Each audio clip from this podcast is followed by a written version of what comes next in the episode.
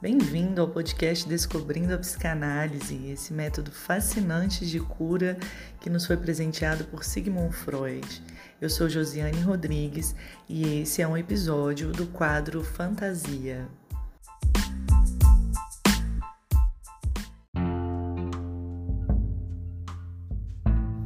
Olá, pessoal. Nós terminamos o quadro Lacanianos e hoje vou fazer uma introdução do quadro Fantasia. Nós vamos falar nesse novo quadro sobre esse, sobre esse tema, fantasia, se baseando no livro Fundamentos da Psicanálise é, do Marco Antônio Coutinho Jorge, volume 2.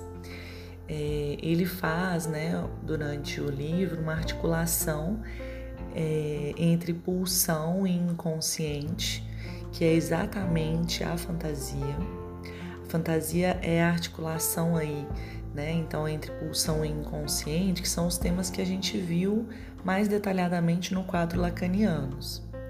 A fantasia ela tem uma função de mediatizar o encontro do sujeito com o real, como a gente vai ver em breve.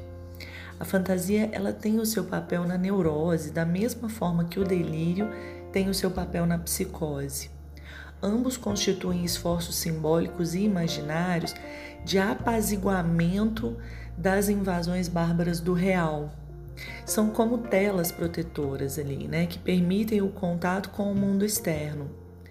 Dessa forma, a gente pode considerar os laços humanos como fantasísticos ou delirantes. Né? Essas são as duas formas pelas quais o sujeito consegue se relacionar com o mundo. A relação dele com o mundo externo acontece sempre por meio de um número determinado de representações.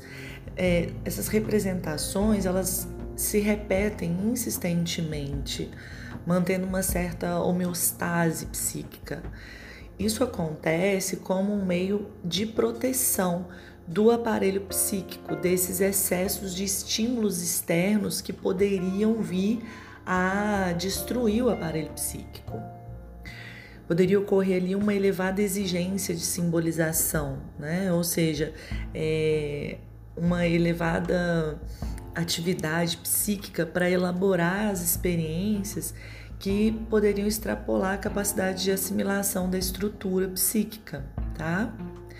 Então, assim, é, vamos, vamos enfatizar aqui que a repetição né, desses conteúdos aí, dessas representações, essa homeostase, ela também vai acontecer na relação do sujeito é, com a sua pulsão, com o, é, é, esse processo ele acontece tanto com o, o mundo externo como com o mundo interno do sujeito.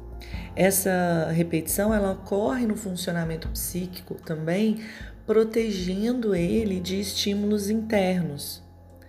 Os estímulos internos são aqueles constantes pedidos de satisfação pulsional, que se não houvesse também uma, uma repetição de representações, né, essa homeostase psíquica, o sistema psíquico poderia ser destruído. Né?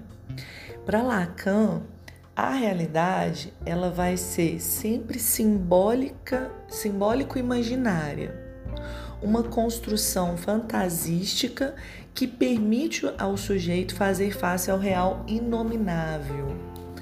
Para Lacan, o real ele é puro não sentido, né? É, enquanto que o simbólico é o duplo sentido e o imaginário é o puro sentido. O real, ele é o trauma, é aquilo que não é passível de ser assimilado pelo aparelho psíquico de forma nenhuma.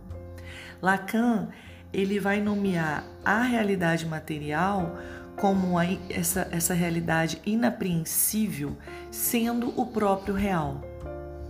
A fantasia, a, a realidade psíquica, então, ela seria a fantasia. Então, aquela oposição freudiana entre realidade externa e realidade interna, ela vai ser substituída por Lacan pela oposição real e fantasia. No conceito de fantasia, Freud apresenta ali dois princípios, né, no seu funcionamento, que é o princípio do prazer e o princípio de realidade.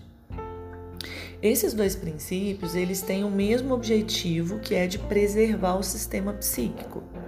O princípio de prazer, ele busca a satisfação de uma pulsão e o princípio de realidade, ele intervém em determinadas situações, limitando ou adiando essa satisfação. A fantasia, ela funciona por esses dois princípios e eles não são é, é, contrários um ao outro, em hipótese alguma, eles são aliados. O princípio de realidade, ele seria como uma escolta que é enviada à frente ali para abrir caminho, né? para avaliar as condições para que o princípio de prazer possa entrar em ação. Se houver algum perigo, o princípio de realidade não vai deixar que a pulsão prossiga até a sua satisfação, né? Ela só vai poder atingir uma satisfação que seja imaginária, que seja fantasística. Da mesma forma que a fantasia vai tentar retificar aí o mundo externo, é, o mundo externo ele também ele também vai efetuar sobre a fantasia uma retificação. Né? Os dois eles têm essa, é, essa capacidade de, de transformar, de intervir em determinados aspectos um do outro. Já o delírio, ele não vai tentar ali reinventar, né? O delírio a gente sempre pensa na psicose, né?